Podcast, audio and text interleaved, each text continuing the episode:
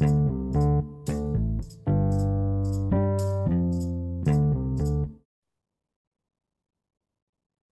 い、それでは始まりました。えー、今回は、あの、スカイランドのアソシエイトをやっている田中さんに来てもらってます。よろしくお願いします。はい、お願いします。はい。で、今回のテーマ、あの、うちのメンバーを出してもらう、出てもらうので、実は初めてなんですけど、まあ、こんあの田中さんは、今大学生で、えっ、ー、と、2021年の4月からうちに、あの、最初アルバイト、その後インターン経て、えっ、ー、と、アソシエイトになってもらってますので、そのアソシエイトになってもらったタイミングっていうのは、すごいその、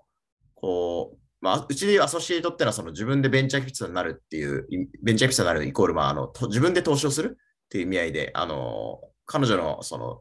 ゆる投資のあのディールも、まあ、近々決まりそうなんですけれども、あの、非常になんかその、まあ、投資、スタートアップの事業に興味を持ったりとか、やっぱした瞬間があって、で、そこからのこう田中さんですごい主体的に、今、その前もいけてたんだけど、あの主体的に動くなって、なんかすごいこ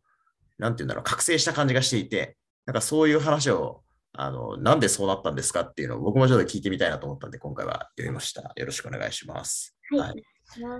ゃ最初にちょっと軽く自己紹介をあのしてもらってもいいですか？はい、かしこまりました。とはい、今、スカイランドベンチャーズでアソシエイトをしている田中優と言います。今は法政大学の4年生で、私は1年間休学をしているので、今、同世代がその新卒1年目の年になる今23歳です。で、えー、スカイランドベンチャーズでは、去年の12月末、2021年の12月にアソシエイトになって、それまではコミュニティマネージャーっていう役職で、スカイランドベンチャーズのコミュニティ周りを、まあ、総括みたいな形でやっていました。で、今そのアソシエイトとしては、まあ、ソーシング業務とか、それこそこう Web3 に今自分自身関心があるので、その領域でいろんな起業家の方とお会いしたりですとか、なんかこう、いい投資先ないかなって、そういうふうにこう、うん、はい、探してるみたいな感じが現状です。はい、よろしくお願いします。ちなみになんか、もともとそのスカイランドでのそのインターンを、あの、田中さん来るまでちょっとしばらくインターンとかがいなくて、あの、久しぶりのその募集をしたときに、来てくれた感じになったんですけど、その、なんでうちでこう、インターンをしようとかっていうふうになってきてくれたんですか？そうですね。一番の理由は、起業したいっていうのがもともと大学2年生からあったので、その当時、まあ、 Skyland Ventures が Wantedly であの応募していたんですよね、インターンを。で、当時それを拝見して、面白い組織だなっていうのを思って、で、ただその時は、その自分がその条件に合わなかったので、うん、こう見送ったっていう現状があったので、その中でその木下さんが、その、たまたまこうツイッターでインターンを募集していたので、あ、これはチャンスだと思って、とにかくこう DM をしたっていうのが始まりですね。最初にやってもらったことってど、どんな業務でしたっけ？最初は、その、まあ、もともとの企業、えっ、と、もともとの募集内容が、海外のスタートアップのリサーチャーだったので、最初はそのプロダクトハントっていうところのリサーチと、まあ、その内容を、リサーチした内容をツイートするみたいな、っていうのをいただきました、タスクとして。あの時あれですよね、英語の割とこう、まあ、ネイティブレベルとかかなり得意な人に、あの、まあ、例えば、ポッドキャストとかを聞いたりして、インプットするのもだったし、そういうプロダクトハントの英語を、まあ、あの翻訳するので使ってよかったんですけど、割とその英語の土地感が強い人に、あの、見てもらって、まあ、そういう、まあ、いるスタートアップについてだったり、プロダクトについて発信するっていうのをやろうみたいなところを手伝ってもらった感じでしたよね。そうですね。自分自身も英語に関心があありましたし、そのもともと海外が好きだったので、そういう観点でも、あ、面白そうだなと思って、はい、関わりたいと思いました。その時って、まあ、あの、最初はそのアルバイト、アルバイトってのは時間給みたいな形で入ってもらったっていうのがあったと思うんですけど、なんか、その業務自体っていうのはなんか、こう、まあ今はちょっとあんまりやってない取り組み、ただ別にやってたこととしては別に良かったと僕は思ってるんですけど、なんか、こうやってみた側としては、あ、なんかこう面白いなとかだったのか、まあこれはなんかなんでやってるのかよくわからないけどとかだったのか、なんかその時はどういうふうな印象だったってありますか？そうですね、面白かったですね。っていうのも、その自分自身がスタートアップに関心があったものの、実際に調べるってことはまだできていなかったので、その機会が与えられて、実際にその海外のスタートアップだったので、いろんな、こう、視野が広がったっていう点ではすごく面白かったですし、まあ、ただ、その、リサーチャー業務だけだと物足りない感じはありました、当時は。うんうんうん。で、その、初めてそのリサーチバイトで来てもらった後に、あの、いわゆるこう、インターンで、あの、コミュニティマネージャーをやってもらう形になって、で、この時は、あの、いわゆるこう、プレスリリースをじゃあ、割と入ってきてすぐの段階からプレスリリースを書くとか、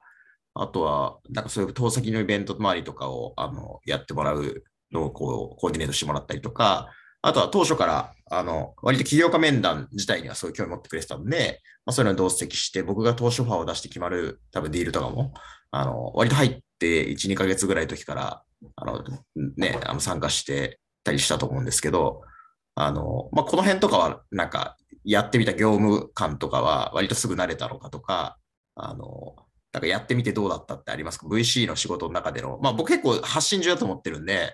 あの、大事なことをやってもらってたとは思っているものの、なんか、その時にやった時の所感というか、ありますか？そうですね。でも最初はやっぱ慣れな、慣れてはなかったです。うんうんうん、ただ私はその自分の性格上、特にその頭がいいわけでも、その何かすごくできるわけでもないんですけど、とにかくその人よりもその時間をかけて努力することができるっていうのがあるので、例えばこうプレスリリース1本書くにも、おそらくなんか、とにかく、あ、そうですね、早く出そうっていう意識はすごくあったので、うんうん、なくてもとりあえず今日まで出すっていう目標設定立てたら、もうご飯も食べずにまずそれをずっとやるとか、うんうん、そういう形でとにかくその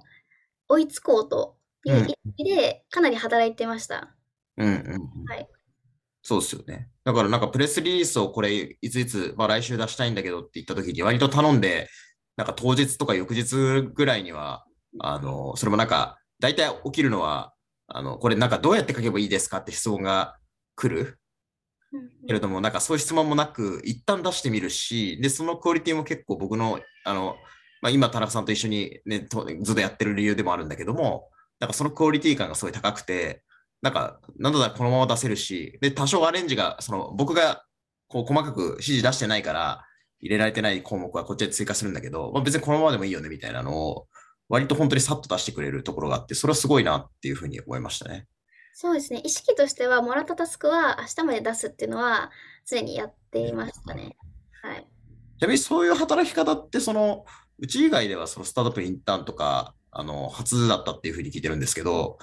なんか、なんでそういうふうに醸成されたとかってありますか？もともと、その、え、ー、と、スカイランドベンチャーズに入ったのが2021年の3あ4月とかなので、その2020、2020, 2020年の、まあ、9月、まあ、7月から9月ぐらいにと学生団体に入っていまして、でそこでかなりこう、しごかれたというか、あそこの学生団体のコミュニティでいろいろ活動してる中で、こう自分のその仕事のスタイルをこううまくこう基盤を作ったっていうのがありますね。結構そこはじゃあ、なんかレベルが高いっていうか、結構仕事みたいにみんなチャキチャキやるような学生団体だったってことになるんですか？そうですね。普通の団体というよりはもう会社みたいな形で動いてました。うんうん、あじゃあ大学生がやってるけど、結構もう会社みたいにあのプロジェクトをどんどん動かそうみたいなタイプのところだったってことですね？はい、まさにまさに。それも、うん、あの与えられるっていうよりも自分たちでこういいと思ったものはプロジェクト立ち上げて自分たちで目標を決めてでそれで、まあ、メンターがいるのででそれに壁打ちしてで OK たらじゃあそのままやりますっていうような形でずっと動いてました。うん、ちょっと後でも話そうと思ったんですけどあの田中さんは DAO に興味があるっていうふうにあの最近もよく話しますけどなんかそれなんかそれこそその企業もなんかちょっと DAO っぽいっていうかあ企業っていうか団体か。なんか割と自分がやりたいことがそこにあったら、そこのリソースとか、そこのメンバーといろいろやれるみたいな働き方だったって感じなんですかね。あ、でもその通りですね。うんうん、で、それで、まあ、スカイランドに、あの、まあ、入ってきてもらった時も、まあ、割とあれですよね、その、まあ、僕が直接のその、なんていうの、まあ、担担当っていうか、その、まあ、上司、上司って言い方は好きじゃないですけど、まあ、直接ななんか LINE ではあるから、あの、まあ、僕からの指示だと、まあ、そんなに細かい指示をなんかするってよりは、バクッとこういうのよろしくみたいな感じですけど、まあ、田中さんはそれを拾って、あの、やっぱスピーディーにやってくれてたかなっていうのがあって、まあ、すごいなと思ってますね。ああとは、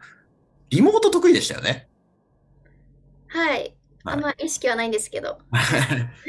最初のその、まあ、そもそもその最初の、まあ、リサーチバイトとか、あとあれですね、ブログ、ポッドキャスト始めた後に、そのブログにする書き起こしのバイトみたいなのもそこの延長の、そのコミュニティ、まあ、数人の学生コミュニティの中で、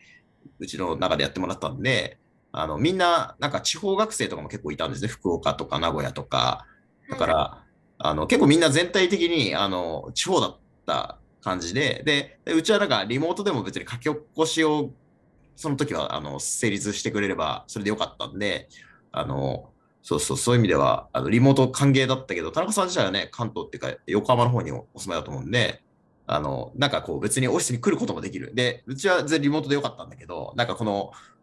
リモートでタスク振ってさっとこうやるみたいなことも、結構その、僕も過去いろんな大学生、まあ社会人でもですね、仕事してでも、結構そこでこう、なんかやっぱ一回顔合わせてってなったりとか、するときに結構そのリモートでの働き方になれるまでに時間を要するケースが割とあるなと思ってて、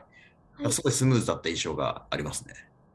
うん、それもさっきのその学生団体の活動で基本的にリモートが多かったので、その点でも特に私は問題なく普通にリモートでも常にモチベーションを高く保ってたかなと思います。なるほどですね。はい、これあとはそのこれからなんかこういうリモートなんか大学生にとってのこのスタートアップインターンで、僕、その、なんていうのかな、こう、リモートで働いてて、何のコミュニティ感もないまんま、なんか半年やりましたみたいな、それも結構、ね、みんなが知ってるようなプロダクトをやってる会社のあのインターンでも、本当ただのバイトみたいな感じで終わっちゃいましたっていう人とかも結構こう企業相談の中でもとか、来たことがあるんだけど、なんかそういう人が、まあ、インそのリモートでもその働けるっていうのはすごいチャンスが増えてると思うんですよね。地方場所も選ばないし。そうです、ね、なんだけど、そういうリモートで働いた上で、結構そのその会社とかそこの組織とかその周りにいる人たちとのなんか関係性を広げるために、なんかコツみたいなことを振り返ってもしあったら教えてもらえませんか？そうですね。なんか、それってよりも私はいかにその自分がやってることを会社がやってることを自分ごと化するかに限ると思います。っていうのもそのなんていうんですかねやっぱりこう自分が一インターンとしてかかった時になんかここまでやっておけば OK だろうみたいな感じでいくとやっぱリモートでもこうやっぱ怠惰になりますし、うんうん、なんかこのプロジェクト自分が責任者でもう自分がこうやらないともう回らない状況っていう意識のもとやるともうリモートもそのオフライン関係なくとにかくやらなきゃいけないので、うん、っていうのでなんかこう自動的にこう積極的に動けるかなと思います。なので意識の違いかなって思いますね。なるほどね。私は、はい。まあ、あとはでも、あれですね、結構人懐っこいですよね。その、でも結構人となんか仲良くなるというか、はい、まあ、別にあの意識してやってるわけじゃないかもしれないんだけども、結構その交流が割と生まれていた人だなと思ってて、はい。これはなんか意識的にやってることとかあります？別に自然とやってる感じですか？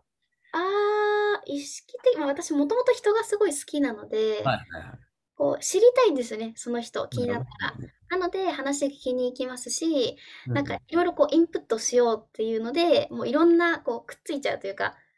え、これどうしてですか？とか、え、これどういううんうん、どういう意味なんですか？とか、いろいろこう、まず聞くっていうこともありますね。うんうん、でも意識したこととしては、そうですね。なんかこう、コミュニケーションの時に、なんか自分を全部オープンにするっていうのはすごく意識しました。おはい。それは？うん。まあ、なんか自分をこう、弱みも全部見せるっていう。うんうん、私これできないので、なんか教えてくださいって素直に言うとか、うんうんうん、こう私はこう、まあもともと嘘つかないタイプなので、うん、思ったことは全部伝えて、っていう関係の取り方は、ちょっと意識してたかもですね。うん。はい。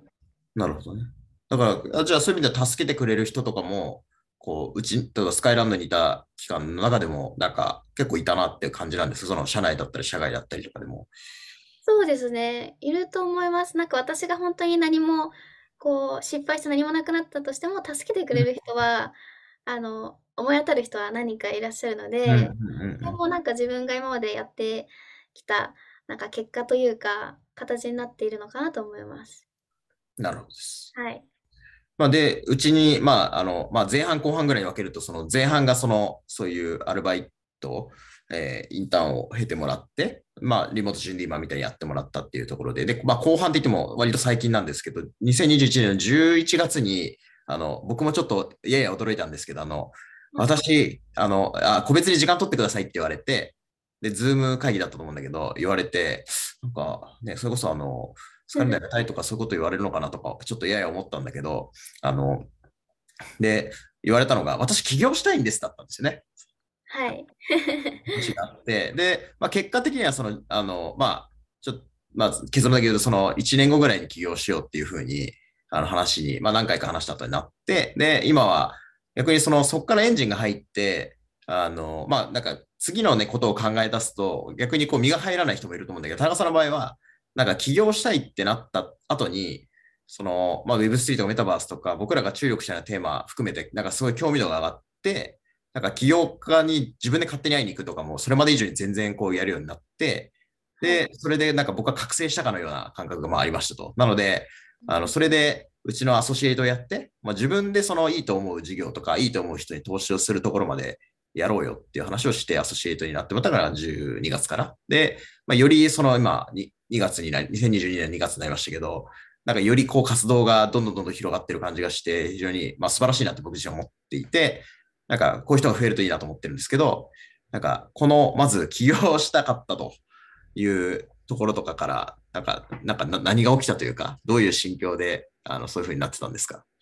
もともと起業したいっていうのは大学2年時からずっと思っていて、というのもその、まあ、0から1を作る体験が私すごくワクワクするのでそういった意味ではいつか絶対起業するだろうなっていう感覚はありましたただその、まあ、スカイランドベンチャーズ入っていろいろやっていく中でまあ、こう自分自身がこう VC としてずっと生きていくっていうよりは、まあ、プレイヤーとしてやっぱり自分が起業家になりたいなっていう思いがだんだんこう強まったので、で、11月のタイミングで木下さんにお話ししたっていうのが背景としてあります。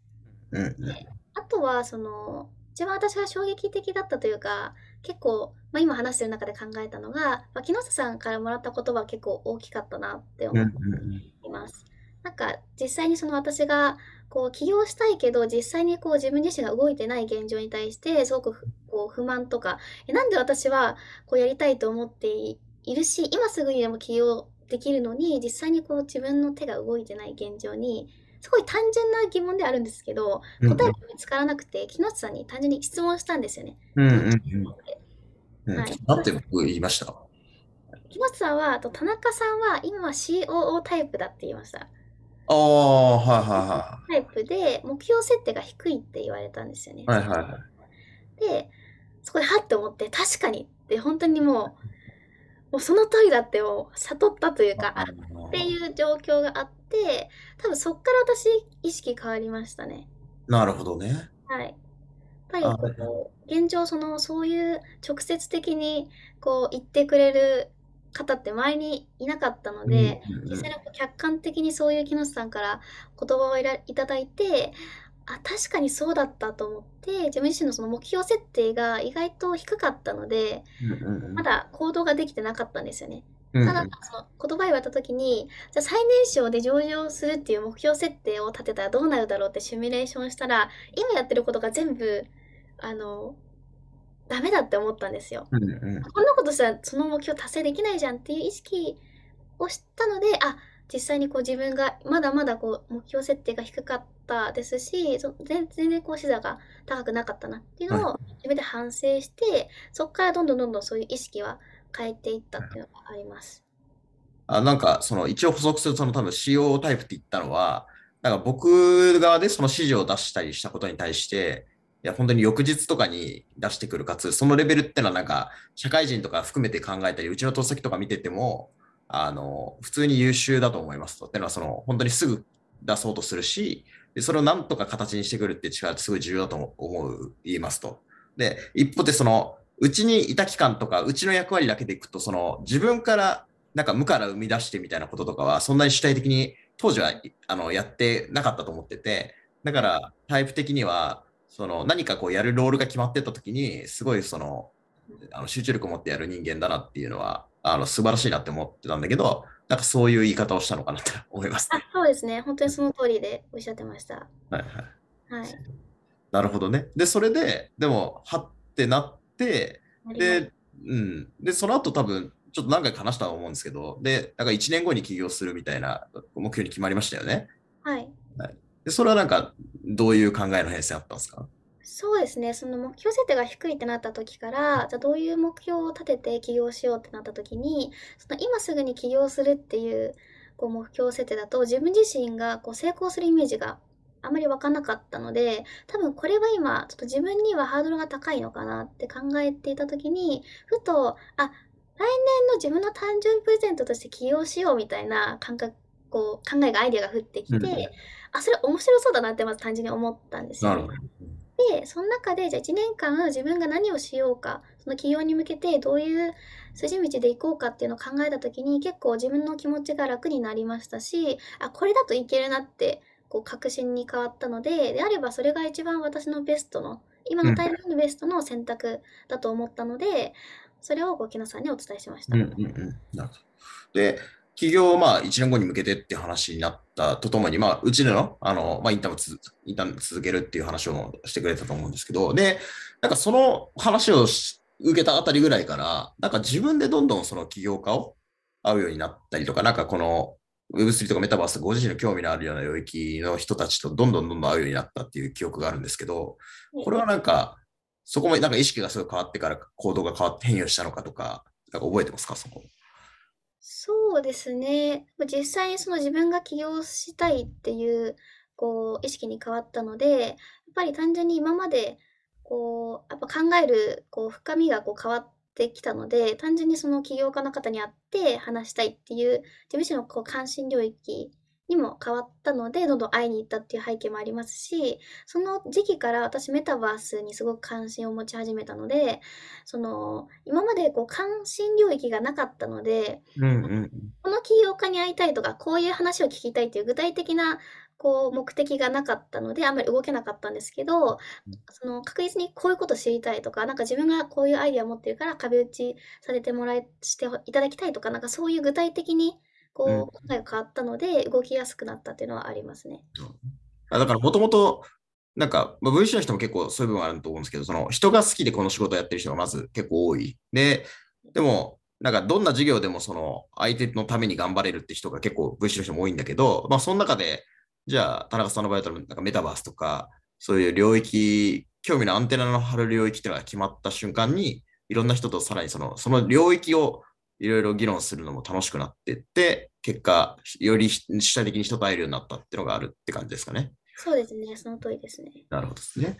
で、そうしたときに、あと自分が起業するならとか、自分が投資するって観点でいくと、そのなんかメタバースとか、まああと、多分メタバースというはこのあたりだと思うんですけど、なんかこの辺っていうのはなんかどう面白いとか、この中でなんかどういう、まあその、いわゆるこう、まあ人もそう大事なんだけど、なんか領域とか可能性っていうのはどういう部分に感じたりしていて、今、なんかこう、興味を広げてってるんですか？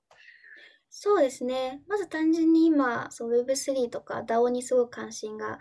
うんうん、で、なんかまずこの領域が確実に来るっていうのはこう皆さん分かっていると思うんですけど、うん、っていうところになんか自分が貼らない理由はないっていうのをまず思ってます。うんうん、で、なんかその、まあ、特にこう、その DAO に関心があるんですけど、なぜこう自分が関心あるかっていうのは、こう今までのこう、まあ、資本主義的な考えから、なんか新しい時代に変わるっていうまずところが私は面白いと思っていて、こうなんか自分の好きな DAO に入って、そこでこう自分の好きにこう貢献をして、そこで報酬をいただくみたいなこう働き方ができるのがすごく魅力的だと思いますし、なんかその本質的にこう自分が面白いとか、こう楽しいで、こう成り立つようなこう社会がこう、まあ、技術的にも可能になったっていうのがすごく私は革命的だと思っているので、そういう意味ですごく今 Web3 とか DAO に関心があります。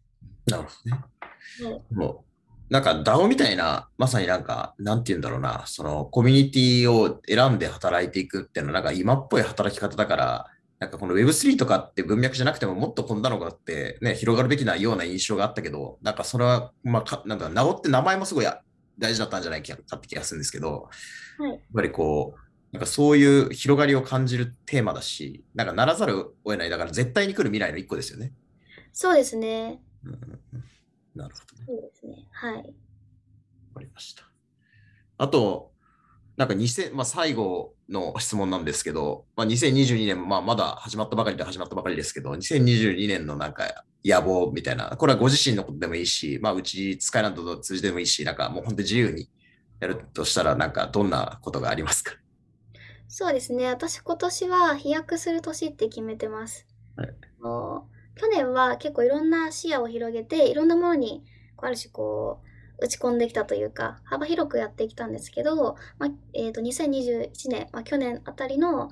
えーからその自分がこう関心ある領域が定まってきたので、えー今年に関してはその自分の関心領域、まあ、Web3 とか DAO にこう注力をして、ここにとにかくこう熱量を高く、こう自分がプレイヤーとして、一プレイヤーとして、こう世の中に何か新しい価値が提供できないかなっていうところにコミットしたいと思ってます。なるほど足にします。はい。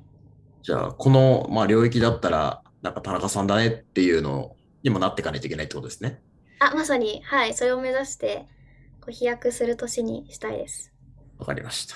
はい。はい。じゃあ、えっ、と、まあそういう、まあ僕らも環境としてもそういうのをなんか取れるようにあの頑張りたいなってこともあると思うし、はい。えーまあぜひとも田中さんがそういうのになれるように、まあ、伴走したいなっていうふうに思ってます。はい。はいありがとうございます。はい。えーまあ、あと、スカイランドとしては、こういう、あの、まあ、田中さんのようにですね、あの、まあ、アソシエイト、えー自分で起業したいくて、なんかベンチャーキャピタリストになりたいとか、まあ、そういった人は、まあ、常に募集をしているので、まあ、興味ある人は、あの、まあ、僕っていうより田中さんに、こう、どう過ごしてきたんですかっていうのを、まあ、聞いてもらったりとか、えーぜひできたらいいなっていうふうに思ってるんで、まあ、あの、ご興味ある人は、あの、DM とか、あの、僕や田中さんにもらえたら嬉しいですね。はい。連絡待ってます。はい、ありがとうございました。はい。ありがとうございます。